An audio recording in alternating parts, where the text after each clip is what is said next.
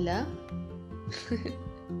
ok, esta es mi primera vez acá en esta aplicación Anchor, en esta red donde se suben varios podcasts y espero haber pronunciado bien la palabra porque no quiero ser la ridícula que no sabe decir lo que está queriendo hacer.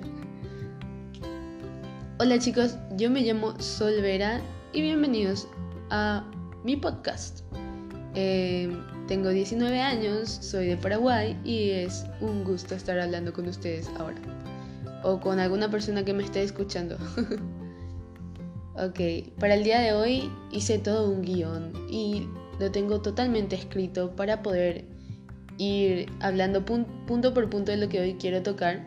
Y el título de este primer episodio se llama Hay personas como Miguelita.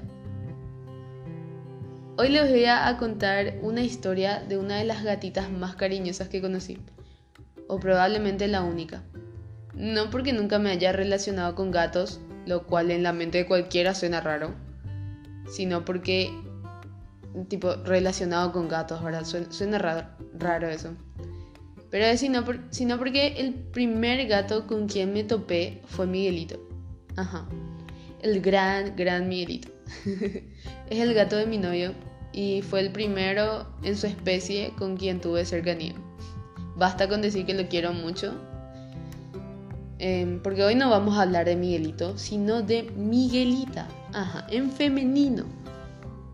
¿Por qué se llaman igual? Bueno, Miguelita se le parece con respecto al pelaje, su, el pelo es igual, obviamente hay diferencias, pero en fin, esa es la historia del nombre. ¿Cómo nos conocimos? Mm, creo que ya la había visto varias veces por la calle de mi casa, pero como que nunca le di mucha bola. Y a decir, nunca le di importancia. Y a decir verdad, ella tampoco me dio mucha bola a mí. Luego de congeniar con el gato de mi novio, se me dio por congeniar con cualquier gato que vea por la calle. Yo anteriormente nunca me relacioné con ningún gato ni nunca acaricié uno, ni nunca estuve cerca de uno, a no ser que sea simplemente porque pasó al lado mío en la calle o algo así. Eh, y siempre fue para darle comida o simplemente para saludar al gato. Sí, yo saludo a los gatos y a los perritos también. Sí o sí, si un gato o un perro pasa por mi lado, yo lo saludo. Soy la loca de los animales callejeros. y con la amiga fue igual. Así le digo yo, la amiga. Tipo, para no decirle Miguelita y que no sea igual a Miguelito, entonces yo le digo la amiga. De un día a otro me maulló, le di los sobrecitos, estos de una marca, que son de carne con salsita, y luego se iba a farrear, luego volvía otra vez hasta mi casa. Y la historia es graciosa porque eso pasó por bastante tiempo, capaz dos meses, y uno de esos días a la mañana apareció con sus crías. Sí. Nos cayó toda la banda junta una mañana en mi casa. Lo peor es que mi casa tiene un frente en donde vamos a decirle que puede entrar un coche o algo así. Y ahí estaban los gatitos de ahí todas las mañanas se quedó, cuidando perfectamente a sus bebés, que por cierto ya eran bastante grandes. O sea, pónganle que tenía unos tres meses y medio, más o menos. No eran recién nacidos, por suerte, porque yo no hubiera sabido qué hacer. Em, y lo que pensé a la primera, o sea, a mi mamá no le gustó obviamente encontrar tantos gatitos afuera de la casa. Y la idea era que cada uno sea adoptado, lo cual es muy difícil. A veces muchos gatos se quedan mucho tiempo contigo, pasan dos meses y nadie la adoptó. Yo sigo muchas páginas que dan en adopción a perritos o a gatitos y por más de que sean bebés, o sea, cachorros, no son adoptados tan rápido. Y que conste que cuando son cachorros son muy lindos y eso sirve bastante a la hora de una adopción. Pero por suerte fue rápida la adopción.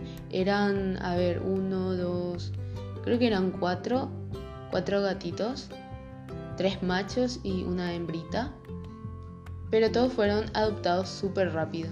Los primeros tres que se fueron, fueron, se fueron muy, muy rápido. El primero creo que se fue al primer día que llegó. Y nada, el resto, hubo uno último que sí tardó muchísimo. Pero todos tuvieron un final feliz. Y Miguelita de un día a otro se fue yendo. Porque ella no tenía ninguna obligación de quedarse. Y cada rato era como, bueno, ya se fueron todos, entonces yo me puedo ir rajando ya de esta casa. Pero siempre venía otra vez por su comida, se iba, volvía y así. Este, después de eso, Miguelita de un día para el otro desapareció. No le veía más, no estaba más a la mañana pidiendo su comida. Y pasaron como dos semanas que no la vi más. Y un día apareció de nuevo, pidiendo cariño, saludando con un maullido y pidiendo comida también porque tenía mucha hambre. Comió ese día, estuvo por, por enfrente de casa y luego desapareció de vuelta. Casi por un mes que no la vi, no la veía, no sabía dónde estaba. Incluso a veces me levantaba temprano y veía por la ventana a ver si estaba. Y la verdad que no, no estaba. Luego descubrí que salía de la casa de una vecina de la nada. Primero pensé que entró porque la casa tiene rejas y que cubren la puerta, vamos a decirle, de la casa. Entonces, una vez que pasas esa reja, está la puerta y ya está la casa completa. Y salía de ahí y pensé que nada, entró como infraganti y salió así de la nada buscando algo de comida o algo por el estilo. Y pasó. Pasó así, pasaron los días, luego ya no lo vi otra vez un mes más o menos o unas tres semanas aproximadamente. Hasta que fui a la despensa, sí, fui a la despensa en plena cuarentena, porque estaba buscando algo para comer también. Y al volver, una vecina me dice, eh, Sol, tu gata, tu gatita siempre está por acá en, la, en mi casa y se pasea ella. Lo primero que me salió fue, no, no es mi gata, ella es de la calle y yo le doy comida nomás, pero no es mi gata. Cuando a toda persona que me preguntaba si era mi gatita, yo le decía que sí, pero esta vez me dio como una corazonada que debía decir que no para que la otra persona no se sienta mal capaz, tipo, no, esta es una gata ajena, no es nuestra gata, para que no piense eso. Entonces le dije que no, que no era mi gatita. Y me dijo, está bien, nosotros acá le damos comida, ella se pasea por acá, a veces duerme. Y yo súper feliz, la verdad, por Miguelita. Volví a casa, le conté a mamá lo que me, lo que me dijeron. Y luego pensé que capaz hay personas así como Miguelita. Y a eso va el título. De que hay personas como Miguelita. ¿Por qué? Hay personas como Miguelita que llegan a tu vida y la verdad te dan mucha felicidad. Porque eso me daba Miguelita a mí. Mucha, mucha felicidad. Y hasta ahora estoy feliz con ella. Por más de que ella no esté rondando por mi casa. Em, te dan un poco de luz. Te dan un poco de vida mucha, mucha alegría. No voy a decir un poco de alegría, la verdad que mucha alegría. Y su forma de ser, en este caso la forma de ser de un gato, hizo crecer mucho cariño, mucho, mucho cariño. Que nada, yo se lo daba a ella porque ya crecía esa ternura, entonces en mí, creció eso y yo me iba a buscar comida, iba a comprar algo, si, si necesitaba un sobrecito algo. Incluso quise comprarle un collar, pero no pude. O sea, hay cosas así, como, como era dentro de todo, seguía siendo una gatita de la calle, había cosas en la cual me atajaba. Van a decir, Sol, ¿por qué no la adoptaste? Bueno, hay algunos temas cuando adoptas una mascota y es que debes tener un poder económico para solventar esa mascota, no solamente se le alimenta con cariño. Y a mí no me, a mí no me sobra, sinceramente, como para estar gastando por un animal, aunque yo quisiera y daría todo lo que fuera porque eso pueda suceder porque en serio quiero un perrito, un gatito a quien cuidar, pero sé que no me va a dar la plata y yo no quiero hacer sufrir a un animal. Pero volviendo al título de este episodio, Miguelita es como algunas personas, porque hay personas que van a llegar a tu vida y te van a marcar de una buenísima manera, van a ser un apoyo, te van a brindar alegría, ellos te van a brindar lo mejor de su persona porque yo creo que Miguelita me brindaba eso, era lo mejor de ella me brindaba. Capaz por momentos, capaz se iba, y pero después volvía, sí o sí. Y hay personas así que te van a brindar todo lo bueno de, ella, de ellos, te van a dar felicidad y van a ser como un apoyo emocional. A la hora de la verdad van a ser un apoyo emocional en vos.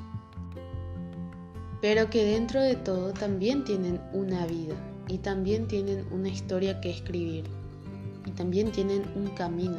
Y eso es lo que pasó con Miguelita.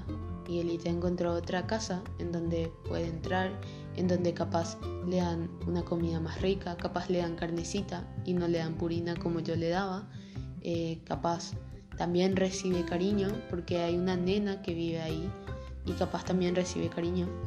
Y mi punto es de que hay personas así que también tienen su camino, que también tienen una historia que escribir, algo que formar, tienen proyectos, tienen cosas así y hay esos momentos de que van a desaparecer de tu vida. Capaz no desaparecer, desaparecer del todo, pero sí ya no van a estar en constante contacto, por así decirlo. Y eso está bien porque cada uno tiene su espacio, cada uno tiene su vida. También es un claro ejemplo con los compañeros del colegio que capaz estén tanto tiempo o juntos o les conoces un año y te hacen tanto bien, pero después termina esa etapa y tienen que buscar otro camino igual. Si se topan contigo te van a saludar, igual si se topan contigo te van a dar un abrazo, van a querer saber cómo estás y todo. Eso también pasa con Miguelita. Miguelita no es que dejó de reconocerme, o que ella no sabe quién soy. Es más, ella me ve y ella corre hacia mí con un maullido, tipo diciendo, hola, ¿qué tal? ¿Cómo estás tanto tiempo? Y les aseguro que va a haber personas así.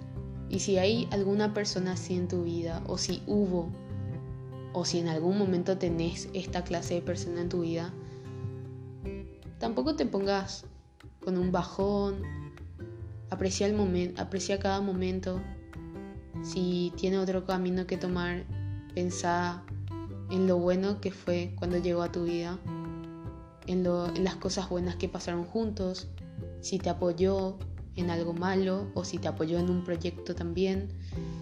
Y agradece a la vida que conociste a esa persona, a una persona que aportó de verdad algo valioso a una etapa de tu vida. Eso es todo.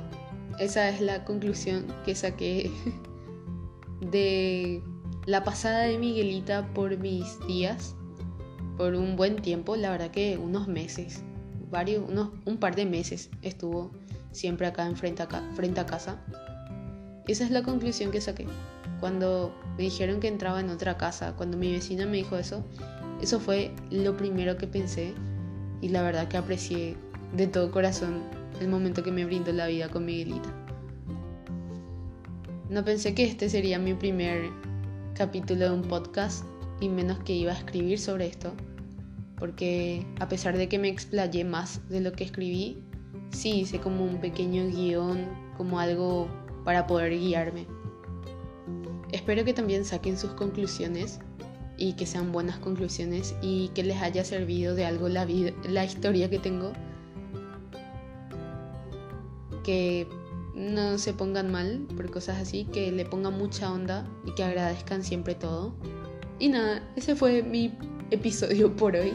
Ese fue mi primer episodio de podcast. Chicos, no puedo creer que hice un episodio de podcast con, literal con un micrófono que está mal, ya se rompió la goma recién. Pero bueno, acá le estoy poniendo onda a esto que quiero hacer y que es un proyecto que quiero realizar. Y nada, eso es todo. Hasta un próximo episodio de Solvera. Bye.